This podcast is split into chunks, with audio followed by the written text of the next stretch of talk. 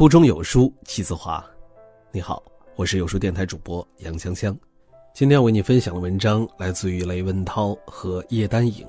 父母的高度才是孩子的起跑线。如果你也喜欢这篇文章，不妨在文末点个赞。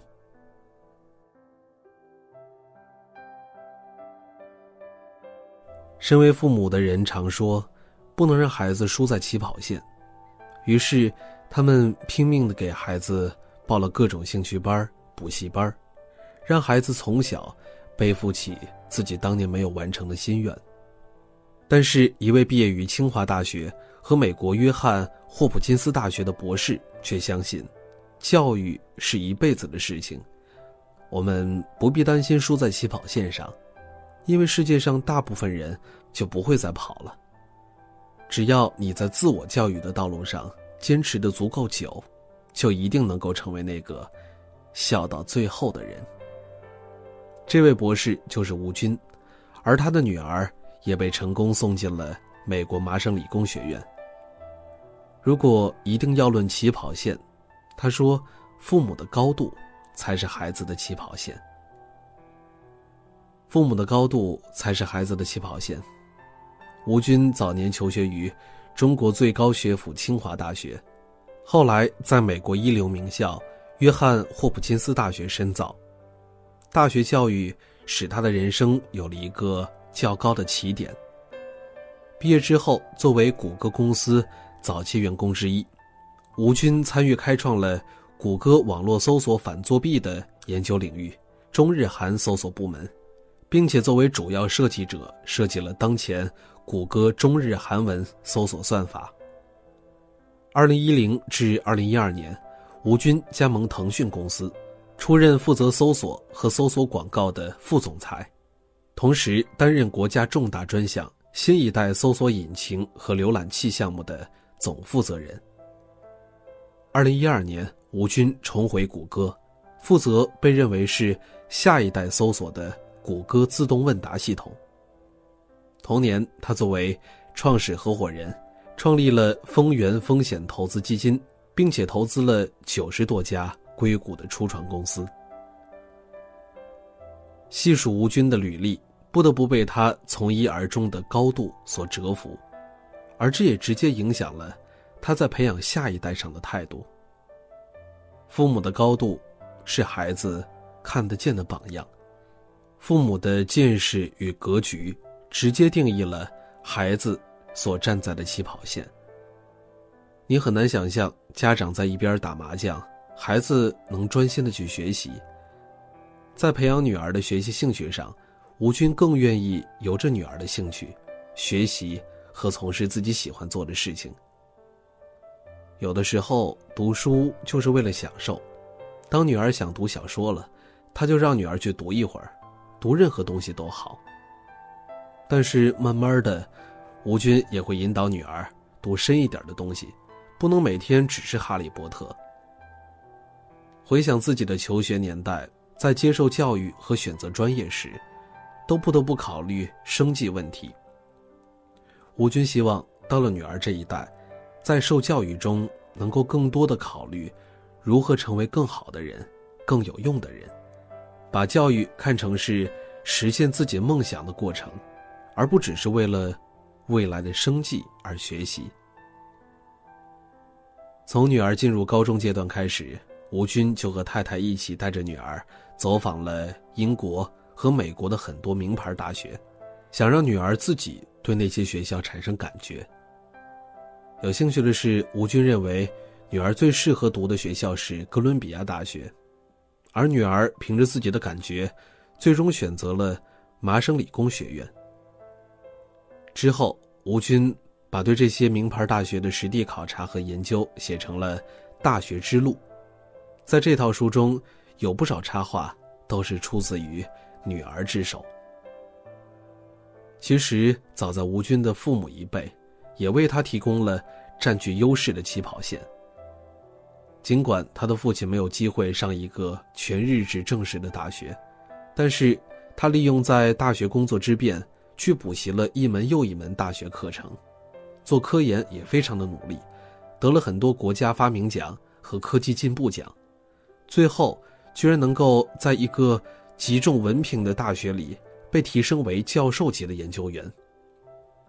在吴军的印象中，父母晚上从不参加任何应酬，甚至不看什么电视剧，总是非常有规律的学习。他的母亲，即便到了现在的耄耋之年，依然每天在坚持学习。父母的行为潜移默化地影响了吴军和他的弟弟，使他们从小便自觉就接受了读书很重要的观点，并且保持了。终身学习的习惯。吴军的弟弟同样是清华的高材生，后来又攻读了斯坦福大学的博士。失败不是成功之母，成功才是。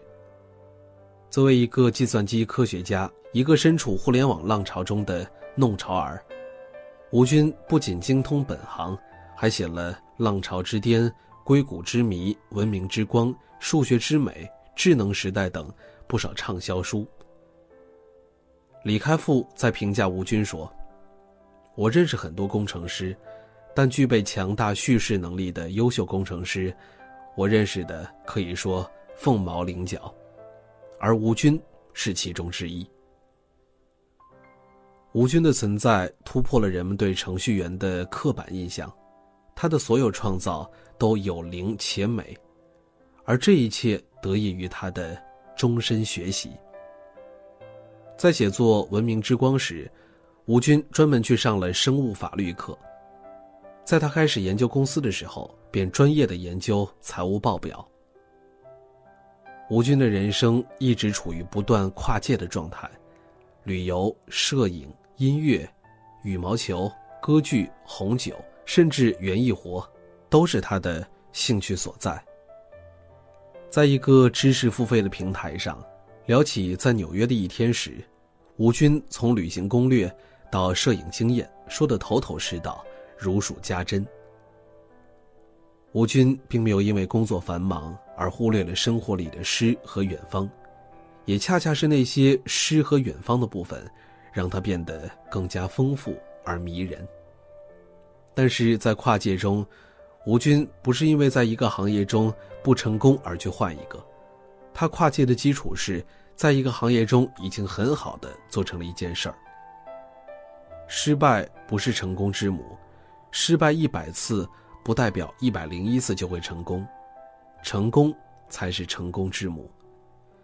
因此，跨界需要有相应的根基，只要把根基打扎实，再在自己的知识体系。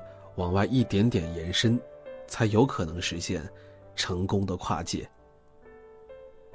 在终身学习中，吴军的途径不仅有读书上课，他还很重视向身边的高人学习。吴军就读清华的时候，他的学习对象是他的老师同学。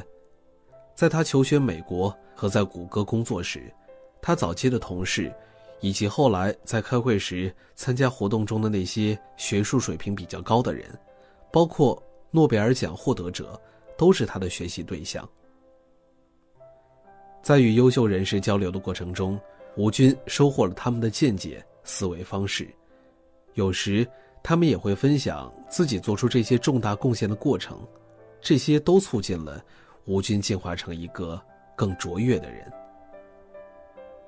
他十分认可约翰纽曼在《大学的理念》一书中所提到的：当许多聪明、求知欲强、具有同情心而又目光敏锐的年轻人聚到一起时，即使没有人教，他们也能互相学习。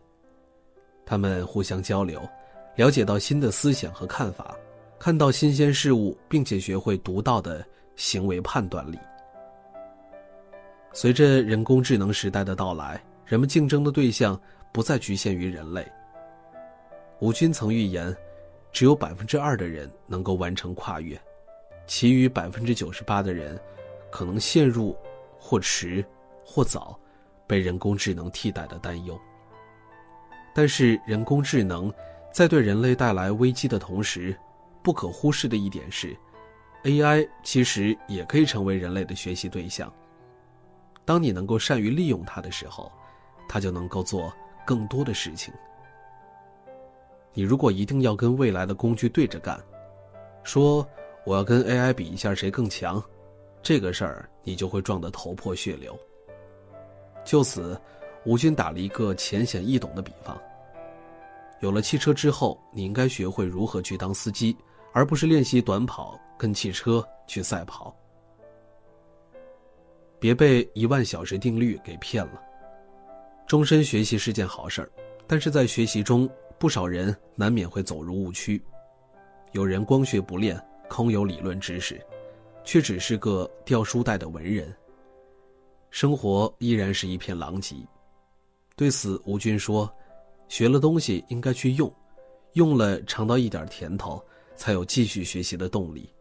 否则，读了一肚子的书，最后却发现自己的生活没有什么变化。”也有人勤于练习，是一万小时定律的忠诚拥护者，但不加自我思考，只是停留在傻练的层面上，于是，一万个小时下来了，还是在重复一个简单的低层次的工作。基于此，吴军建议，每做一件事儿，到差不多一千小时的时候，都应该问一问自己：我能不能升华一点东西，在这个基础上做得更大一点，对自己。有一个新的要求。我们都知道，人是会思考的芦苇，如果一味的蛮干，则越勤奋越危险。在莱特兄弟造飞机的年代，很多飞行家试飞的时候都把自己给摔死了，而莱特兄弟除了做了几千次翅膀升力的实验，又做了几千次操纵杆的实验，没人的时候，他们又试飞了很多次。最后万无一失了，才自己上去，所以他们没有被摔死。而在莱特兄弟之后，又有很多飞行家在造飞机，上去后就摔死了。他们的成功并不是一个蛮力的成功，他们是一个巧匠，是巧力的成功。吴军从莱特兄弟造飞机的思维方式中，总结出了学习的方法。当我们工作的压力越来越大，要做的事情越来越多，常常会出现手忙脚乱的情形，这也是许多现代人的通病。于是有人便会怀疑，是不是自己的效率出了问题呢？吴军说，实际上的情况就是，有些人做的事情比他应该做的事情多太多了，所以关键的一点，不在于你做了多少事情，而在于你关掉了多少事情。就是你能够做好多少事儿，这些事情做的时间长，就会有积累。善于分配任务和时间，才能够做到事半功倍，从而获得最高的学习和工作效率。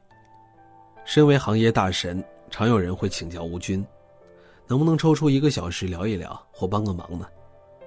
但通常的结果是，吴军会回绝他们，并非不给面子。而是他认识到时间的宝贵。我的时间真的只有那么一点，很随意的问我要一个小时时间，实际上是要走我一部分生命。吴军对自我有着很清醒的认知，他离职谷歌、腾讯的举动，曾令很多人不解，但是他的答案很简单，在我的单子上，有比那些重要的多的事情。这是个最好的时代。也是个最坏的时代，如何在时代浪潮中立于不败之地，这取决于你自己。好了，那今天的文章就分享到这儿了。在这个碎片化的时代，你有多久没有读一本书了呢？长按扫描文末二维码，在有书公众号菜单免费领取五十二本共读好书，每天有主播读给你听。欢迎大家下载有书共读 App 收听领读，我是主播杨锵锵。此时的我，在美丽的京津走廊廊坊，为你送去问候。记得在文末给我们点个赞。